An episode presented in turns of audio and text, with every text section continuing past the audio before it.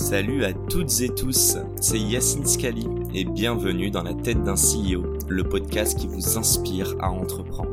Je vous propose tous les lundis une conversation authentique avec des entrepreneurs et des figures hyper inspirantes pour, je l'espère, vous permettre à votre tour de réaliser tous vos projets et impacter notre société positivement. N'hésitez pas à vous abonner au podcast et nous dire ce que vous en pensez en commentaire. Sans plus attendre, je vous souhaite un excellent épisode. Salut à tous, c'est Yacine, bienvenue dans ce nouvel épisode de Dans la tête d'un CEO. Aujourd'hui, je vous propose de faire un petit tour dans la tête d'un CEO, euh, j'ai envie de dire particulier parce qu'il n'a pas cofondé la boîte, mais il est arrivé très tôt dans la boîte et il a monté en fait toute la branche France. Donc voilà, je vous ai déjà pas mal spoilé, mais je suis ravi de recevoir David Princey. Merci. Ça va David? Ça va très bien et toi? Ouais, bon, j'ai pas mentionné la boîte, mais euh, du coup, je te laisse te présenter euh, un peu plus euh, un peu plus en détail, pardon, que, que, ce que je viens de faire. Oui, alors, bah, écoutez, moi, je travaille depuis deux ans et demi chez Binance. J'ai commencé euh, en tant que Binance Angel, qui est un groupe de volontaires euh, qui aidait Binance ponctuellement. Euh, J'aidais ci et là sur des traductions, euh, des éléments comme ça, aider la communauté, etc. je travaillais dans la crypto en freelance et, et j'ai fait un peu le tour du monde pour voir les différents points de vue de la crypto, parce que la crypto, ça c'est pas juste un point de vue français. Il faut il faut ouvrir un peu ses chakras. Et, et j'ai eu l'occasion, bah, justement, de rejoindre Binance euh, en tant que directeur France. Alors euh, directeur France, euh, bah, j'étais tout seul. Donc c'était directeur de moi-même. Et, et, à force de résultats et, et de performances, bah, on a réussi à, à, créer une équipe maintenant. on est aujourd'hui plus de 150 en France. Okay. Donc c'est une belle aventure. Euh, Binance France maintenant c'est c'est une société qui est enregistrée à l'AMF. Euh, qui va chercher euh, d'autres agréments euh, très bientôt et, et, et, qui évolue assez bien et qui a pu apporter un peu sa patte pour l'écosystème crypto, mhm. mais aussi l'écosystème français technologique. Donc ça, j'en suis très fier. Oui, bah, d'ailleurs, je, je salue notre Gwen national qui m'a fait cette intro, mais, mais, mais passons. Tiens, d'ailleurs, tu as parlé de la France justement. Donc là, vous êtes, tu disais 150, c'est ça? Mhm. Euh, donc ça a ouvert quand la France? Et ce qui est assez drôle, on en parlait un petit peu en off juste avant, euh, vous vous êtes implanté en France, donc le headquarter régional de l'Europe. Euh, je crois que c'est votre plus gros bureau. Et par exemple, pas en Irlande comme la plupart de nos chers amis euh, américains euh, slash social media. Pourquoi? Bah Parce que le monde a changé. Euh, le monde a changé, les, les, régulations aussi, il faut les étudier euh, une par une. Ouais. Euh, en France, on aime beaucoup se plaindre. On a une très grosse culture de, du plus que parfait. Hein. C'est un temps euh, qui existe chez nous et, et c'est aussi un état d'esprit chez nous. la régulation française est plutôt pas mal, très équilibrée et elle a le mérite d'être claire comparé à d'autres régulations qui des fois sont un peu compliquées euh, et avec des équipes à l'AMF qui, je dois avouer, sont était très motivé euh, à l'appliquer et à enregistrer des dossiers, à pouvoir les revoir avec une expertise qui se sont fait. Euh, la France, c'est l'un des pays qui a enregistré euh, le plus d'acteurs en crypto en Europe. On le sait pas parce qu'on le compare pas souvent, euh, mais euh, mais voilà. Et donc et aussi, si vous voulez, un, une base historique. On a en France euh, beaucoup de bonnes connaissances en, en, ingénierie, en ingénierie informatique, en mathématiques, en finance aussi. Tous ces domaines-là sont des domaines qui sont connexes et qui euh, touchent bien le Web 3. Mhm. Donc euh, tous ces éléments réunis, on est, moi, moi en tout cas, je le voyais très clairement comme une, comme le début d'une recette d'une formule magique. Ok, super clair. avant qu'on deep dive un petit peu sur sur alors bon, on va dire Binance parce qu'on est en France. On est entre nous. Et on est entre nous, personne va nous juger. Mais Binance, Binance, bref. Euh, ouais, avant de, de, de, rentrer dessus, et donc évidemment, moi j'ai envie de comprendre, euh, et je pense qu'il y a plein d'entrepreneurs qui aimeraient comprendre, qu'est-ce que c'est que d'ouvrir un bureau en France from scratch euh, d'une boîte qui était déjà bien qui avait, je sais plus à quoi ressemblait Binance, donc c'était il y a deux ans, deux ans et demi, mais il me semble que c'était déjà assez gros. Euh, je te propose qu'on revienne un peu sur ton parcours. J'ai bien envie de connaître un peu plus et comprendre comment en fait t'as atterri euh, dans le monde de la crypto. On va commencer par le début. Euh, moi, mon père, il était dans l'aéronautique, il était chez Airbus. Et quand on regarde les, les moments où on a été assez fiers d'être français. Alors certains s'en rappelleront pas, mais bon, il y a eu la Coupe du Monde 98, ça tout le monde, c'est le marqueur hein, pour tout le monde. Mais il y a eu un autre moment pour moi qui était très très significatif, c'était euh, le décollage d'Ariane. Euh, ce moment où euh, tous les gamins, on était devant la télé et on était tous rivés et le temps il s'était arrêté, mais c'était que pour les Français. Pourquoi? Parce que c'était une fusée française euh, qui, qui décollait et on était tous devant et, et quand c'était un succès, ben on était tous, euh, c'était incroyable. Et euh, la 380, ce genre d'objet. Euh, il faut se rappeler que euh, la France, ça a été un pays qui était euh, qui était très très innovant, très très avant-gardiste. On a inventé le cinéma, l'automobile. On, a inventé le cinéma? Oui, bah les frères Lumière. Ah oui, ok. Ah oui, hein. Ouais. Ah, c'est dingue, hein. Euh, on a inventé des choses qu'on qu'on qu'on vraiment euh, façonné le XXe siècle. Mais on l'a et le XXIe siècle. Mais on l'a on l'a vite oublié parce que la fin du XXIe siècle, on l'a pas vraiment bien euh, abordé. Mhm. Le virage du web, on l'a pas trop vu. C'est nous qui avons inventé la DSL, mais on l'a pas Mais utilisé euh, de la bonne façon. Euh, on était en avance sur le Minitel, mais on est monté dans une impasse. Donc euh, on a quand même ce côté un peu euh, foufou euh, et euh, de folie créatrice en France, euh, qui doit être un peu dompté aussi.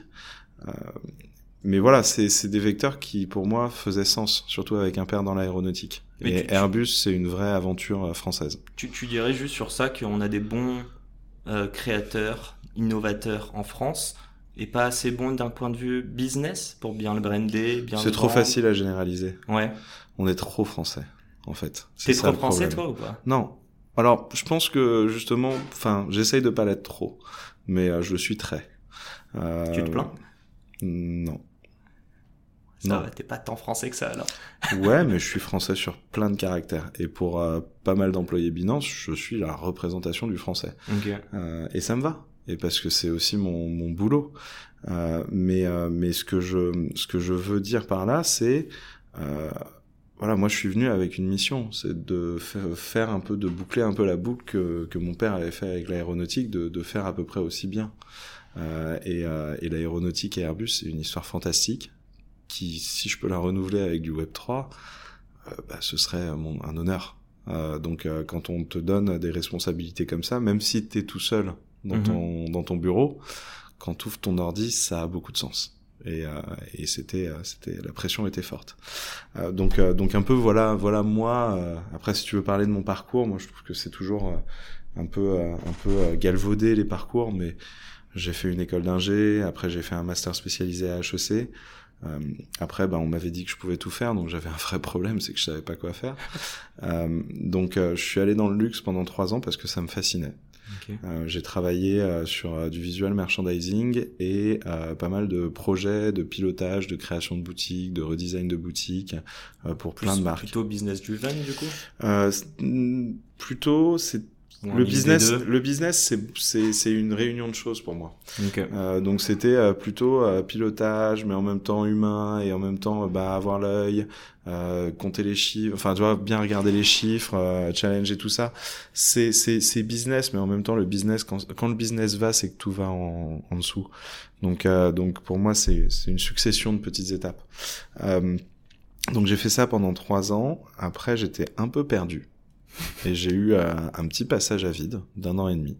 Et je pense que c'est important d'en parler. Carrément, t'as euh, fait quoi pendant ce- cette année et demie? Ah bah rien. enfin j'ai fait euh, j'ai fait euh, rien pendant six mois. Euh, après pendant six autres mois j'ai essayé de trouver un taf et j'ai eu beaucoup de mal à revenir en selle. Et euh, après pour me motiver, bah, mon grand-père était marathonien et donc j'ai couru un marathon, je me suis entraîné et, et ça m'a permis de bah, déjà de sortir d'un état d'esprit qui était un peu négatif. Et Tu l'as fait, le marathon? ouais j'ai fait. En ouais. combien de temps? Alors j'ai fait 4 heures 44 et 43 secondes. Ça fait chier. Ça fait chier parce qu'à une seconde moins bien, ça aurait été un score bien, mais c'est pas un score très bien. hein. 4 heures 44. J'ai, j'ai, j'ai, à 3 heures, j'ai, j'ai vécu le mur et, euh, et c'était très très dur de, la, de le finir. Mais je l'ai fini. Mais tiens, tiens, j'aimerais juste m'arrêter là-dessus. En fait, tu nous le dis, hein, c'est de la résilience. Euh, oui, il s'est passé quoi au bout de trois heures dans ta tête? Euh, en fait, tu fais un pas et euh, t'as, t'as, t'as, t'as ton, t'as tes os qui, qui vibrent comme euh, les cordes d'une guitare euh, dans ton, dans ton corps. Et en fait, c'est ton corps qui te dit attention là. En fait, dans, dans, dans cinq minutes, tu vas tomber dans les pommes si tu continues. C'est c'est le dernier avertissement en fait. Donc euh, donc fait comment? bah tu t'arrêtes, tu marches, puis t'essayes de redémarrer, puis tu t'arrêtes, puis t'essayes de redémarrer, puis tu t'arrêtes, puis tu comptes les kilomètres, puis à un moment tu vois tes parents et t'es pas content et tu leur gueules limite dessus alors que voilà, tu sais, tu te dis putain, ça fait euh, 37 km que je les ai pas vus. et je les vois maintenant alors que je suis cuit. Euh, et, et, et tu redémarres parce que bon, t'as un peu de fierté, voilà. Bon, enfin, et voilà, et c'est c'est 500 mètres, un kilomètre, puis tu t'arrêtes, puis tu prends 5 minutes, puis tu refais un kilomètre. Ouais, C'était c'est- très C'est dur. pas la fierté qui te fait terminer. Parce que là, t'es dans Euh, la souffrance sur 7 km Ouais, à te bon, dire je veux fait- franchir la ligne d'arrivée. Quoi. Si, c'est, il y a quand même beaucoup de fierté, il y a quand même beaucoup d'orgueil. Euh. À cet endroit-là, je pense que c'est de l'orgueil bien placé. C'est-à-dire que quand t'as fait 32 euh, kilomètres, tu vois, les, les 9 derniers, tu vas les faire. Ah, mais ça reste un quart, enfin un peu moins. Mais c'est- ouais, mais les trois quarts ont été faits. Je veux dire, tu vas pas arrêter à 32 pour revenir l'année prochaine pour le finir. Non, tu les fais maintenant et euh, tu le vaux. Et tu le referas pas l'année prochaine. Mais, mais j'ai même, euh, je me rappelle, j'ai appelé un pote euh, qui savait que je le courais. On discutait ensemble en marchant. Enfin voilà, j'ai, Excellent. j'ai fait ma pause. Non, mais c'est, enfin, tu vois, je me suis un peu arrêté là-dessus, mais je vois grave l'analogie avec l'entrepreneuriat. Et dis-moi si je me trompe, mais est-ce que les gouttes de sueur, presque, bon, sur le coup peut-être pas, mais à, à reculons, tu te dis j'ai pris du plaisir. Donc sur le chemin, parce que la finalité était hyper importante pour moi. Donc là, c'était très émotionnel, hein, personnel, mais euh, tu vois ce que je veux dire? Pareil pour un entrepreneur qui a une cause qu'il essaye de, résoudre euh, ou de servir malgré les mois, années, semaines ou autres de galère, est-ce que le but final doit pas être plus important? Je pense qu'il faut prendre du plaisir dans le chemin, quoi qu'il arrive. Tu peux pas passer 99% de ton temps à, à être dans la souffrance Ok. et 1% de temps de satisfaction. Et tu prends du plaisir à quel moment sur les, euh, allez, avant, avant les, les 37 premiers kilomètres? Sur chaque pas, Ok. c'est c'est c'est incroyable un marathon parce que tu vois tous les gens qui sont tout autour qui t'encouragent. T'es t'es pris dans un mouvement où en fait tout le monde va vers l'avant. Euh, tu sais ce que t'es en train d'accomplir. Euh, en même temps, c'est très dur. hein. Euh, tu, tu, le, le marathon, c'est passer du plan A au plan B, au plan C, au plan D, hein, sans s'arrêter. C'est-à-dire qu'au moment où tu t'arrêtes, c'est fini. Donc euh, en soi, ouais, ça peut être un parallèle à l'entrepreneuriat, même si dans ma tête, j'ai jamais fait.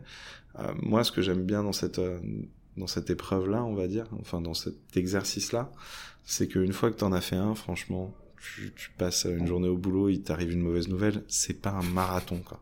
C'est pas, on est Tu parti pour euh, 4h40 de, de course où, euh, bah voilà, tu vas passer par tous les états euh, et, euh, et, et tu vas te dégrader, hein, c'est, c'est clair et net. Donc meilleure gestion, ouais, presque des émotions aussi. Gestion de tout, il faut que tu, faut que stress. t'écoutes ton corps, faut que t'écoutes tout parce qu'en fait, si t'écoutes pas ton corps, tu vas trop vite, bah tu vas te faire, tu vas pas le tenir. Si t'écoutes, enfin faut, voilà, faut se connaître, faut être humble envers soi-même. Tu peux pas démarrer vite et finir euh, lent. Enfin, tu vois, tu, tu dois connaître tes limites. Je l'appliquerai à d'autres projets. Je suis pas sûr de courir un marathon, mais en tout cas ravi de- d'en avoir discuté. Si on fast forward un petit peu, euh, ouais, donc tu disais que tu as commencé un- dans le luxe, tu as passé trois ans dedans. Euh, je pas- passage à vide. Ouais. Ensuite, j'ai rencontré un mentor Ouais. qui était à Stéphane Ville, donc qui se reconnaîtra, euh, ancien euh, directeur commercial d'A- d'Adobe. Il avait lancé InDesign. Adobe Euh, pour les Français. Voilà, un monstre en BD et en, et en commerce, Euh, incroyable. Il m'a tout appris. Euh, alors c'est très drôle parce que je me suis rencontré, je l'ai rencontré quand je m'entraînais pour le marathon. Euh, et, euh, et à un moment, on s'est dit, bah, si on bossait ensemble. Lui, il rentrait dans une start-up et il avait besoin d'un bras droit. Et il voyait du potentiel en moi. C'était quoi cette startup? Gutenberg, c'était une start-up dans l'e-learning. J'ai Ok. fait euh, l'avant-vente et ensuite j'ai pris la direction du produit. Ok. J'ai fait la mise à jour de la, v, de la V7 qui a fait passer de 250 000 à 8 millions d'utilisateurs. Donc, belle aventure, on va dire. Et, euh, et pendant que je faisais ça, bah, à un moment, j'ai fait de la R&D. Donc, je me suis fait une petite IA euh, qui était sur l'île de Ré, qui est là où je vais en vacances euh, et où j'ai toute ma famille et, euh, et qui te disait où sont les bars, où sont les plages. Ok, tu Comment, veux dire quel est codé l'horaire en- des taxis euh, ah ouais un agent conversationnel qui avait 800 900 scénarios avec de la reconnaissance euh, sur Google AI et, euh, et ensuite, euh, et ensuite bah, j'ai découvert la blockchain. Alors au départ, j'étais passé devant l'Ethereum, 2 dollars, j'y vais, j'y vais pas. Et puis, euh, et puis, euh, et puis, je me suis dit, bah, j'y vais pas parce que euh, t'imagines si ça bouge de 10% vers le bas, euh, ta journée de boulot elle est foutue, euh, tu parles mal à ta femme, enfin voilà, tout est tout est complètement désynchronisé et tu peux euh, voilà, tu peux un peu perdre la tête sur tu vois des, des instruments aussi volatiles. Tu, tu dirais qu'on est plus émotion émotif pardon par rapport à l'argent? Je dirais qu'on a un rapport de, avec l'argent qui est très compliqué, surtout nous les Français. On, on, on, doit apprendre à investir, on doit apprendre à gérer son risque. Euh, personne ne nous l'apprend vraiment. Mm -hmm. euh, donc euh, c'est à nous de l'apprendre nous-mêmes. En soi, la blockchain est une très bonne école pour ça, mais bon, c'est une très bonne école un peu euh, brusque. C'est-à-dire que tu vas l'apprendre de la, de la, de la façon, la... voilà, c'est un marathon. Tu gagnes super, quoi. Ah, c'est un marathon, c'est-à-dire que ça va faire mal. Ça va faire mal. Euh, les leçons, euh, les leçons apprises ont, vont normalement te faire plus mal que du bien, mais tu vas, tu vas les apprendre plutôt euh, de façon bonne. Il y a eu une rencontre qui t'a fait euh, t'intéresser à la, à la blockchain ou tu dirais que tu es autodidacte? Ah pareil, juste petite parenthèse, mais tu as appris à coder de ton côté ou c'était en école d'ingé? C'était comment? J'ai appris le C euh, très basiquement okay. euh, et le, le, franchement le projet de C, euh, moi j'étais en train de jouer à Tekken Tag et j'avais un pote qui codait, j'avais juste fait l'algorithme, rien de très incroyable. Hein. Euh, non, je pense que bah, j'ai fait un peu d'autodidacte sur les petites choses que je devais coder, hein, mais euh, mais euh, mais voilà, quand j'étais chez Gutenberg en chef de produit, j'avais une équipe de 20 développeurs. Et après, tu comprends qu'en fait, la techno, c'est des tuyaux. En fait, c'est in and out. Euh, tu vois, ça rentre d'une façon, ça se transforme d'une autre, et ensuite c'est interprété en out comme ça. Enfin voilà, c'est beaucoup de tuyaux et pas si plus compliqué que ça sur le bac et le front c'est du maquillage okay. donc euh, donc voilà c'est moi j'ai ma façon de voir les choses aussi qui est peut-être influencée aussi par mon parcours mm -hmm. euh, mais euh, mais voilà et après j'ai toujours été très geek je, enfin je veux dire j'avais l'un des premiers iPod euh, quand il s'est cassé je l'ai démonté je l'ai réparé enfin j'ai T'avais pas peur de perdre la l'Apple Care à l'époque ah non, il était cassé. il n'y avait pas d'Apple Care dessus. Non. Enfin, après les premiers iPods. Cher. Et, coûtait euh, cher. et, et, et, juste pour savoir, alors c'est quoi 2009 c'est le premier Bitcoin, c'est ça? Ouais. Toi, tu as commencé à t'intéresser à la blockchain à quel moment? Je l'ai vu en 2010. J'avais déjà, je m'étais déjà dit, il faudrait peut-être que je me fasse un classeur avec des machins. Enfin, j'avais déjà réfléchi, tu vois, à la complexité de garder une clé privée. Comment tu fais pour euh, ne pas faire confiance qu'à ton ordi, etc. Et au final, bah, je m'étais arrêté parce que les, les moyens de paiement étaient compliqués quand même. Enfin, t'arrivais sur MTGOX, c'était pas très rassurant, quoi. Et j'étais étudiant, donc euh, j'avais pas cette, cette idée de, aller mets 30 balles et puis on verra. En fait, dans ma tête, c'était tout ou rien. Ouais, ok. Et, euh, et c'est pour ça que j'y étais pas allé. Et donc après, j'ai vu l'Ethereum, donc de dollars. C'était en février 2000, 2017, un truc comme ça. Et, euh, et, je reviens en mars, avril. Bon, il est à 48 dollars. Bon, je me mange un peu la main et je me dis, ça va pas monter plus haut. Il a combien aujourd'hui? Euh, Là, il est à 1400. Euh, et donc, je suis revenu deux mois après et il était à 180. Et là, j'ai fait en fait, j'avais créé l'IA et pour la première fois de ma vie, j'avais euh, payé un mec que j'ai rencontré sur Crème de la Crème.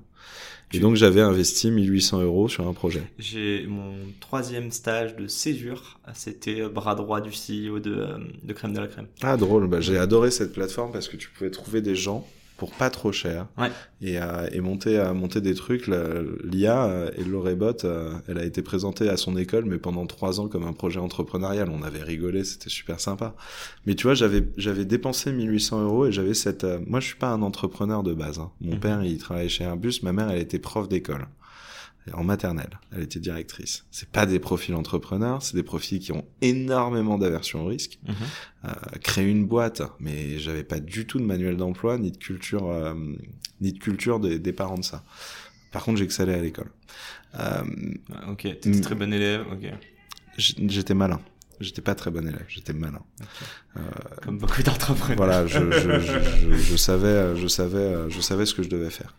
Et, euh, et, et, et comment dire, je, j'avais pour la première fois dépensé 1500 balles dans une idée. Et en fait, ce que je- j'étais terrorisé sur le fait de perdre ces 1500 balles, qui au final ne m'ont rien rapporté en termes d'argent, mais ont- m'ont apporté tellement d'expérience Ok. qu'à ce moment-là, j'ai dit, tu vois, bah, l'Ethereum est à 180, que ça monte ou ça descend, j'en ai rien à faire. Je mets un peu d'argent pour tester, pour apprendre et pour comprendre.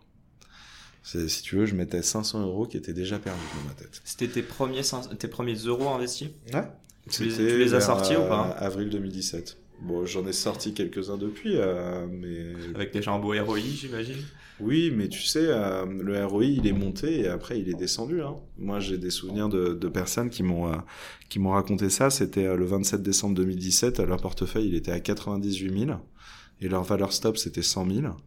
Et en fait, ils l'ont jamais atteinte et c'est redescendu à 10 000. Ouais. Donc, euh, en fait, euh, c'est le genre de leçon que tu apprends Eh ben, en le vivant. j'ai- grave envie de parler, tu vois, tu as parlé de la volatilité, euh, mais je pense aussi, euh, et la version du risque, et la pédagogie, donc il y a tout ça qui s'imbrique dedans. J'aimerais comprendre, toi, avant que tu rentres réellement professionnellement dedans, c'est quoi le potentiel que tu voyais? Je sais pas si c'est de la crypto ou de la blockchain en général, qui est la techno en dessous, mais ouais, c'est quoi ce potentiel que tu voyais, euh, ne serait-ce qu'en 2017, quand tu fais tes premiers invests dans l'Ethereum? Il y en avait plusieurs. La première, c'était euh, aujourd'hui, les IA prennent des décisions. Comment on gouverne les IA Comment on crée une gouvernance des IA Comment on fait pour euh, digitaliser un peu des prises de décision, l'administratif, des choses très... Enfin, comment on va vers le troisième millénaire? Euh, Comment euh, un vaisseau spatial atterrit et tu vérifies que tous les documents sont valides alors que t'as pas... Et c'est- la cryptographie est un moyen, en fait, de vérifier des choses comme ça des flux, de, de valider des flux. On fait du transfert de valeur hein, en blockchain. Mais tu, tu valides. euh, c'est quoi c'est, En gros, tu valides le flux entrant, le flux sortant. euh, soit il y a eu, enfin, il y a eu une manip dessus qui, qui Non, fait il y a des milliers, il y a des milliers d'use un cases. Ok. Euh, là, tu vois, euh, le use case euh, dans le Bitcoin, c'est les Bitcoins que je t'envoie. Si tu l'as dans ton portefeuille Bitcoin, c'est du vrai argent, c'est pas des faux billets. Et c'est bon, on peut frauder entre guillemets. le, le, le, le passé nous l'a nous l'a montré. Mais jamais je pourrais t'envoyer des faux bitcoins. C'est ça que tu veux dire. C'est valider Tu la- vas toujours pouvoir vérifier l'authenticité de tes. Bitcoins, leur origine, leur propreté et leur passé. Et ça, c'est intéressant. Et donc, du coup, dans ces premiers use cases que toi, tu as vus, bon, c'est un petit peu le, le fil conducteur et la suite, mais euh, c'est quoi les use cases qui t'intéressaient le plus? Qui sont peut-être pas d'ailleurs sur de la crypto directement? Hmm, je voyais une étendue de possibilités. Tu vois, euh, de la même façon que euh, quelle, quelle est la différence entre le Web 1 et le Web 2 Bah, c'est Uber, Facebook, Instagram. Enfin, tu vois, il y a, il y a des milliers de, de use cases WhatsApp, etc. Moi, je voyais une une capacité à un accélérer des flux qui existent déjà. Euh, tout comme, euh, tu vois, euh, avant Internet, euh, envoyer quelque chose, soit ça coûtait très cher par satellite, bon, c'était via Internet, mais par satellite, euh, soit ça coûtait très cher parce que tu l'envoyais matériellement. Une cassette vidéo que tu envoies matériellement pour qu'ensuite ça soit envoyé à un reportage. Donc ça prend le temps du transport, ça coûte euh, le prix du transport, etc.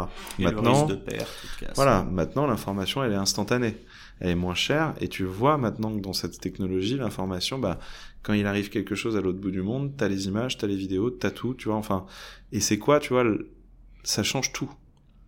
Là, ça change rien et en même temps ça change tout. Là, tu parles de Web 3 global. hein. Alors sur un web 1, sur- sur un avant web sans web, sur un avant web 3 et euh, après web 3, tu vois que tu peux changer plusieurs choses et, et, et tu vois que tu facilites les transferts, mais aussi que tu les ouvres et que tu les rends plus accessibles. Aujourd'hui, euh, les banques, aussi euh, immortelles qu'on les pense, aussi incontournables qu'on les croit, Mhm. le taux de pénétration des banques est pas dingue. C'est 40% à l'heure actuelle de la population mondiale qui a un compte en banque. Ça veut dire que 60% de la population mondiale n'en a pas. Donc un des use Comment cases, font- voilà. tous Comment les ils font, ces gens tiers-monde, enfin des Voilà. pays défavorisés. Tu penses que sur Pas la forcément finance, des pays défavorisés, des pays, des pays. Ah ben, il y a beaucoup de pays, enfin je parle des populations non bancarisées en général, euh, c'est vrai Mhm. que je pense pas mal aux, aux- aux pays d'Afrique, euh, sûrement dans des pays d'Amérique latine mais euh, ou d'Asie. Bah, il y en Ça c'est un, un des use cases pour toi justement. Voilà, il y en a dans plein de zones, mais en soi, tu vois, aujourd'hui, les pays du sud-est asiatique, c'est l'un des pays, c'est des pays qui sont à forte croissance. Donc, est-ce qu'on peut les appeler défavorisés ou ce chose comme ça? Je trouve Ouais, les ouais, termes je- un peu dé- Ouais, galvaudés, non, mais je, tu je- vois. je vois très bien ce que tu veux dire. Et euh, ok, ouais. Mais c'est bon, on parle aussi de pays ouais, à forte croissance, mais qui, il y a 10 ans, on les aurait mis dans cette case euh, de, de pays un peu, un peu moins favorisés. Mais passons. on Ah bah, si tu veux, les UK, il y a 10 ans, ils étaient en Europe, mais maintenant, c'est fini. Hein. Ouais, il y a moins de 10 On ans. peut parler de pays défavorisés, peut-être. Je. Je, pour les UK, j'ai un peu plus du mal. En tout cas, si on, si on se fie au, au taux de, de bancarisation, mais passons. Euh, tu veux nous parler un peu de Binance? Et c'est la fin de cet épisode. Si cet épisode vous a plu, n'hésitez pas à nous soutenir en nous mettant 5 étoiles sur les plateformes, en vous abonnant évidemment et en nous laissant des commentaires. C'est hâte de vous retrouver la semaine prochaine. Ciao